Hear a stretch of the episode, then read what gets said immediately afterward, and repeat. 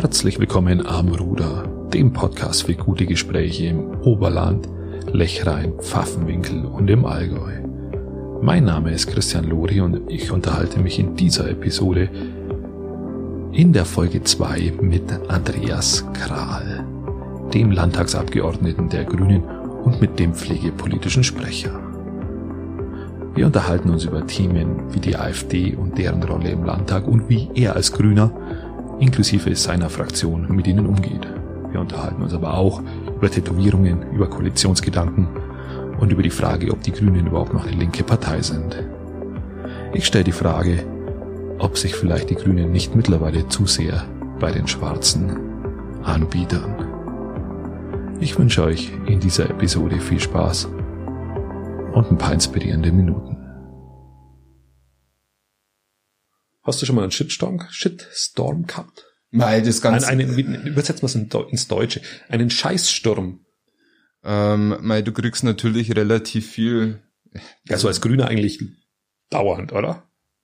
Hm, würde ich jetzt so, da bin ich ja ehrlich, würde ich jetzt so nicht unterschreiben. Hat sie das, hat sie das gebessert? Ähm, was, was schon auffällt, ist, ähm, sobald du irgendwie, ja, gegen, gegen AfD was schreibst, wenn du auch im Landtag eine, eine Rede hältst gegen die AfD oder gegen, gegen deren Einstellung, Grundeinstellung, da kriegst du dann natürlich schon, ja, Shitstorm ist jetzt vielleicht auch ein zu, zu großes Wort, aber relativ viel, sehr, sehr deutliches Feedback. Ist, ist es gegen die AfD zum Sein mittlerweile nicht schon zu sehr Mainstream? Ist es nicht zu sehr billigen Applaus abheischen? Ich würde mir wünschen, dass Antifaschismus Mainstream ist. Ja, das ist eine richtig geile Antwort. also wenn, wenn, ähm, wenn gegen die AfD zu sein Mainstream ist, dann. Ja, es ist ja zurzeit Mainstream, muss man ja sagen, oder? Man, die, was haben die in Umfragewerten? Ist, ist nicht stark, ja, das ist, ist ja 10%. Das, ja, aber trotzdem. Also unabhängig, aber trotzdem. Ja, die aber, Antwort ist gut. Das habe ich, die habe ich nicht auf dem Zettel gehabt. Ähm, ähm, nein, mir kommt's, mir kommt's so vor. Es ist halt, es ist einfach auf die AfD zu schimpfen, aber sie haben halt ab und zu, tragen sie die berechtigten Sorgen der Bürger vor sich her, ohne halt selber Lösungen zu haben. Da ist immer ja einer Meinung. Aber dass man die Lösung der Probleme aus dem Blick verliert, indem dass man einfach mit dem Hammer draufhaut. Wenn. Verstehst du, was ich sagen will ich, damit? Ich glaube, ich weiß, ich glaube, ich weiß, worauf du hinaus willst. Also ich will die AfD nicht, nicht, nicht legitimieren. Ich will nur sagen, dass sie ab und zu Probleme aufgreift, sonst wäre sie ja teilweise nicht so erfolgreich, die legitim in der Bürgerschaft vorhanden sind. Ängste zum Beispiel. Mhm. Und wir es versäumen, diese Ängste zu behandeln, diese Ängste, den Ängsten, Ängste Lösungen anzubieten. Und dadurch, dass wir auf die AfD pauschal draufhauen, mhm ähm, es versäumen eben diese Lösungen, ähm, die, diese Lösungen aufzuzeigen für die Probleme, die den, der AfD zum Erfolg helfen. Ich hoffe mir das im Nachgang dann nochmal an, ob das Sinn ergibt, aber du weißt, was ich meine. Ich versuche mal mit, mit, mit einer Gegenfrage, ob ich es wirklich verstanden habe, worauf du hinaus willst. Wir in der Fraktion, das kann ich ja ganz offen sagen, wir in der Fraktion haben das ähm, Agreement gemacht, egal welche, welches Thema, egal welchen Lösungsansatz, wir stimmen keinen AfD-Antrag zu. Egal wie gut oder schlecht er ist. Das, das Agreement haben wir gemacht. Das ziehen wir auch knallhart so durch. Weil, und jetzt kommt, ähm, auch auf deine, auf deine Frage eingehend, ich glaube nicht, also, dass ich, selbst wenn die Sorgen berechtigt sind. Ja, die Sorgen der Bürger sind erstmal berechtigt. Genau. Aber ich darf doch dann, gerade dann, darf ich doch der AfD nicht die Legitimation geben, dass sie das Sprachrohr bei der ganzen Wertevorstellung, die diese Partei in sich trägt, dass sie das Sprachrohr dieser berechtigten Sorgen rein in die Politik ist. Da muss ich ja im Umkehrschluss erstmal nicht sagen, liebe AfD, super, danke, dass ihr das macht, sondern ganz im Gegenteil. Ich muss doch mich als, als Politiker einer demokratischen Fraktion selber hinterfragen, ob ich denn wir haben es vorher im Vorgespräch Bubble genannt, ob ich denn nicht zu sehr in meiner Bubble irgendwo festgefahren bin, dass ich ähm, die Sorgen, Ängste, Nöte der, der BürgerInnen draußen noch wahrnehme. Ja, ja, verstehe ich. Aber dazu muss ich ja dann selbst zu demjenigen werden, auch als Grüne, die dann diese Sorgen aufnehmen. Ja. Tun das die Grünen? Ich denke, in, in sehr überwiegenden Teilen ja. Tust du das? Ich gebe mir, ich gebe mir extrem viel Mühe. Genau deswegen ist ja auch meine Grundintention, dass ich nicht irgendwo auf einen abgehobenen Politiker Pferd durchs Land reite, sondern regelmäßig, mehr als nur regelmäßig, ähm, mit den normalen Menschen sozusagen in Kontakt trete ich, kon, ich konnte es nur bestätigen. Erstens mal, weil du sehr schnell zugesagt hast zum heute zum Podcast und zum anderen, weil wir jetzt eigentlich immer noch in der Küche sitzen könnten und das Vorgespräch machen können. Ähm, und ich, sowohl meine Frau als auch die Kinder als auch äh, ich damit gar kein Problem hätte, wenn wir den dritten Kaffee trinken würden, weil du tatsächlich äh, äh, sehr, äh, sehr ein Politiker bist, der nicht so rüberkommt, als wäre er Politiker. Ist das auch dein Ziel, das du vor dir hertragst? Ich habe einen großen. Ist das der Grund, warum du keine Anzüge trägst? Nein, das mag, ich einfach, das mag ich einfach von Haus aus nicht. Also ich bin kein Anzugsmensch. Okay. Von Haus aus nicht. Ich habe mir einen großen Vorsatz genommen, als ich das Wahlergebnis schriftlich vor mir genommen habe und habe Gott und die Welt darauf auch hingetrimmt, zu sagen, Andi, pass auf, sobald du dich in deinem neuen Rolle als Politiker, als Vollzeitpolitiker persönlich und menschlich veränderst, haut's mir eine runter und sagt's mir gefälligst, dass ich diesen Job an den Nagel hängen soll. Aber soll man sich nicht weiterentwickeln, verändern? Im Leben, also generell, ich finde es immer schwierig, äh, wir mal die Klassen, also, also Klassen, Klassentreffen-Variante. Mhm. Du hast Leute, die sind jetzt so, wie sie mit 15 waren. Mhm. Ist es nicht, ist es nicht irgendwie auch also nie dabei ist es nochmal was anderes. Ihr passt euch einfach ungern an. Das ist ja, schon das völlig klar. Ähm, macht, macht euch so widerspenstig seid ihr. Das ist aber auch eine sehr schöne Eigenschaft. Aber ist es nicht irgendwie komisch, wenn, wenn du Leute mit, mit, mit Mitte 30 triffst oder Anfang 30, die so sind wie mit 15? Oder gehört es nicht dazu, dass man sich weiterentwickelt? Absolut, aber das gleiche Wertebild muss doch mir zugrunde liegen. Muss es das?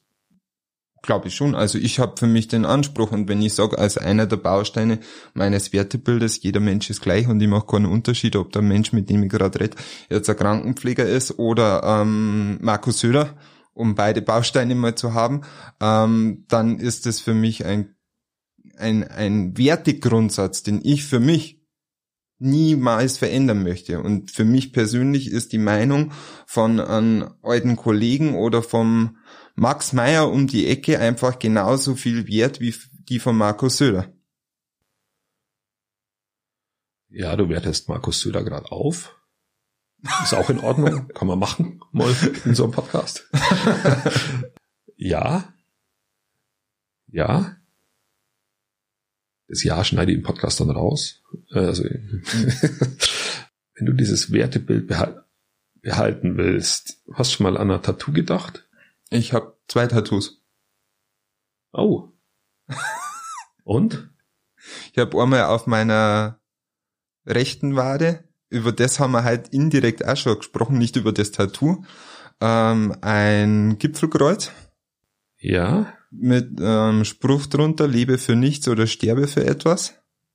Sind das die toten Hosen? Nein.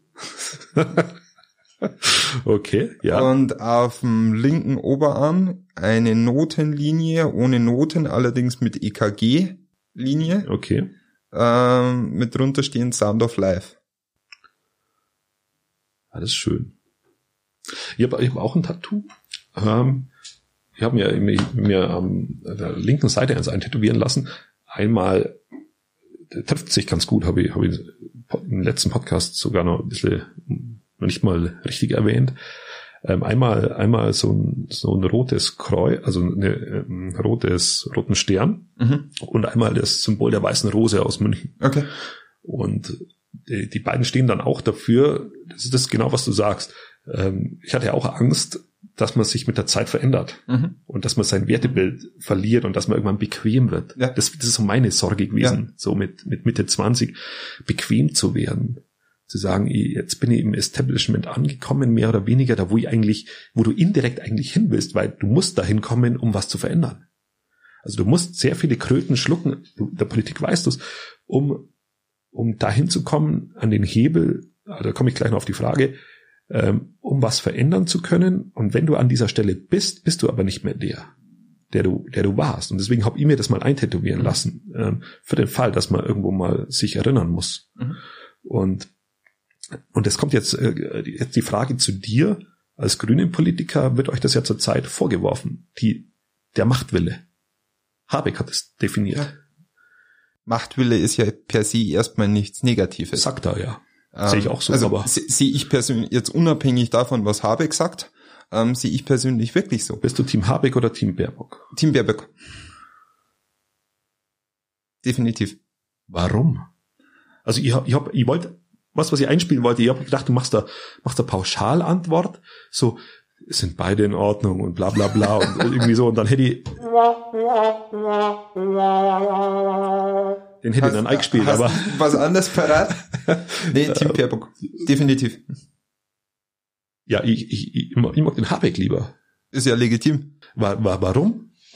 Warum du den Habeck lieber magst, ja, das, das weiß ich nicht. Das weiß jetzt nicht schon, aber ähm, warum, warum magst du die Baerbock lieber? Ähm, sie ist für mich klarer in den Aussagen als Habeck.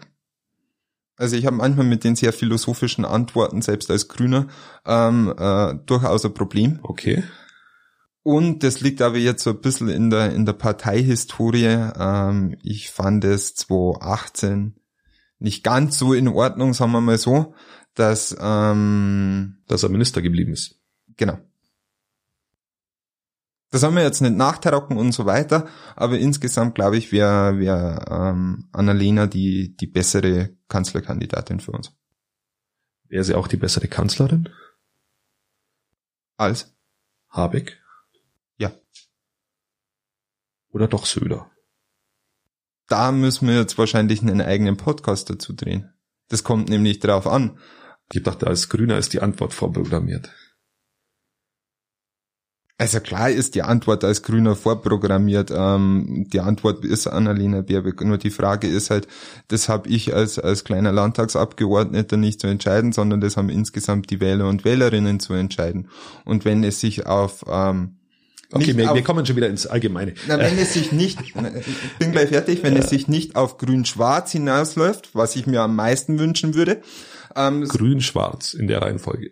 Die Reihenfolge ist. Wir also nicht Schwarz-Grün, sondern Grün-Schwarz. Genau. Okay. ist, aber wenn es sich auf Schwarz-Grün hinausläuft, was Stand heute erstmal realistischer ist, ähm, dann muss man fairerweise sagen, wäre Söder nicht der, der schlechteste Part für uns als Grüne, als schwarzer Kanzler. Weil er sich seit geraumer Zeit anbietet oder weil er grüne Politik verstanden hat? Mm, weder noch. Weil ich glaube, dass es mit Söder einfacher wird, als Grüne erstens grüne Politik auch mit umzusetzen. Weil er in der als einziger ander, Weil er anderer Politiker bei der Dokumentation über Habeck und, und Baerbock seinen Senf dazu gegeben hat. Ich weiß nicht warum, aber. Weiß ich auch nicht. Na, weil er nicht Friedrich Merz zum Beispiel heißt. Ja, okay. Relativ, relativ ja. einfach zu beantworten. Okay, gut. ähm, verständlich wäre aber nicht Friedrich Merz, wir kommen, ich komme überhaupt nicht zu meinen Fragen, äh, wäre nicht Friedrich Merz sogar derjenige, der vor den Schwarzen wieder so ein Profil geben könnte, dass die AfD obsolet werden lässt und vielleicht die SPD wieder atmen lässt? Ich befürchte so ganz, sogar genau das Gegenteil. Also bin ich wirklich ehrlich. Ähm, ohne jetzt Prophet zu sein und ohne mir meine eigene Wunschkoalition machen zu können. Ähm, es wird sich auf Schwarz-Grün hinauslaufen mit relativ hoher Sicherheit. Ähm, kurze Herbst. Frage, kurze Antwort. Schwarz-Grün oder Grün-Rot-Rot? Was wäre da lieber? Grün-Rot-Rot. Okay. Aber bleiben wir realist, also ja. unabhängig von dem, was ich mir wünsche, Schwarz-Grün ist erstmal realistisch. Ich habe die großen Bedenken, dass wenn Friedrich Merz Kanzlerkandidat wird, dass wir Grüne in dieser Koalition dann auch wirklich unser Gesicht wahren können. Heißt, Okay, ich habe eingeschnauft. Okay, ich, ich wollte ihn nicht unterbrechen, ja. Sag dann nachher noch was dazu, ja. Heißt die Gefahr, dass dieses Experiment Schwarz-Grün scheitert, ist unter Friedrich Merz in meinen Augen wesentlich höher, als dass es unter Söder scheitert. Wenn es scheitert, dann bleibt ein demokratische gewählte Zweierkonstellation in Deutschland nicht mehr über. Also das haben wir einfach nicht. Heißt, es wird dann in meinen Augen unter Umständen sogar dazu kommen, dass es der AfD noch mehr Auftrieb gibt. War das jetzt verständlich? Ich hoffe. Ja. Dann ja. ist, dann ist nämlich Schwarz-Gelb ist gescheitert. Thüringen. Grün-Rot ist gescheitert. Also du bist auf Thüringen hinaus, wo du keine zum, Mehrheitsverhältnisse mehr hast genau, und die, die genau. AfD potenziell zum Königsmacher. Und, und genau. Und vor sowas, ähm, sowas darf auf Bundesebene definitiv nicht passieren. Sowas darf in keinem Landesparlament passieren. Aber auf Bundesebene erst recht nicht. Deswegen muss, also da müssen wir also ganz ehrlich sein, dieses Experiment Schwarz-Grün oder Grün-Schwarz ist zum Erfolg verdammt. Und ich glaube, dass der Erfolg wesentlich einfacher wäre unter Annalena Baerbock. Auf der einen Seite, auf der anderen Seite, wenn wir Schwarz als großen Koalitionspartner haben äh, unter Markus Söder. War nicht Rot-Grün auch zum Erfolg verdammt? Hat's ich meine nicht Rot-Grün, ich wollte Schwarz-Grün sagen, große Koalition. War die nicht auch zum Erfolg verdammt? Weil? Weil es keine Alternativen gab. Ich meine ja so grundsätzlich, nicht, nicht nur anhand von einem Wahlergebnis, sondern so ganz grundsätzlich. Ach so, okay. Wir haben ja dann alle Farbenkonstellationen einmal durch als Zweierkoalitionen. Mhm, ja. Wie gut eine Dreierkoalition funktioniert, ähm, haben wir an den Koalitionsverhandlungen gesehen. Haben wir gesehen. Und dann wird irgendwo die AfD unter Umständen mehr Aufwind bekommen, nur damit es vielleicht wieder zu einer, zu einer Zweierkoalition kommt. Und das darf, darf in meinen Augen nicht passieren. Der Friedrich Merz, ich glaube, dass Friedrich Merz in der Lage wäre, das Profil der linken Parteien zu schärfen. Ja. Ist, sind die Grünen eine linke Partei?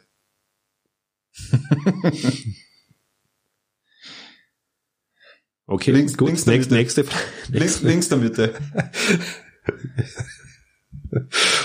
Sicher? Überwiegend. Okay. gut. Bei Söder habe ich die, Söder ist ein Machtpolitiker. Ich glaube, das können wir beide, beide so, so ähm, unterschreiben.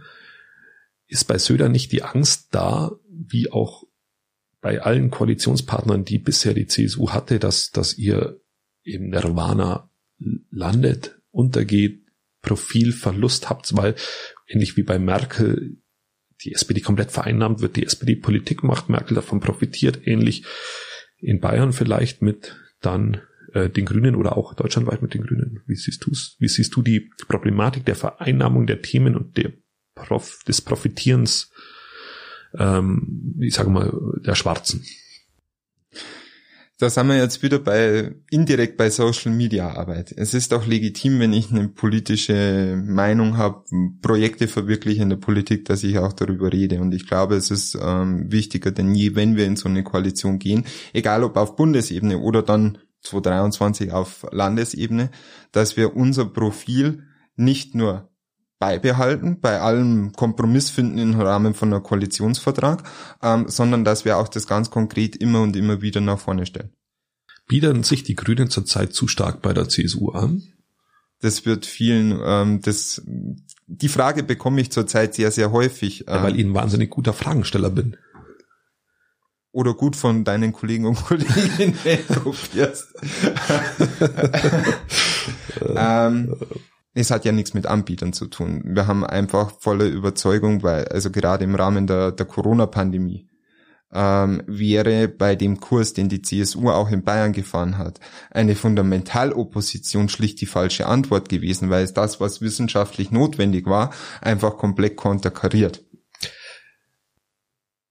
Warum, warum darf ich nach neun nochmal rausgehen. ich habe mir schon überlegt, ob ich den Hund von meinen Eltern hole oder von meiner Mutter, damit ich das Haus verlassen kann. Das ist ein guter Punkt. Den Hört sich dieser Virus, legt sich der, äh, ist es ein Vampir? Nein, das ist, äh, jetzt sprichst du einen richtig guten Punkt an, weil das ist einer der schärfst kritisiertesten Punkte auch von uns gewesen.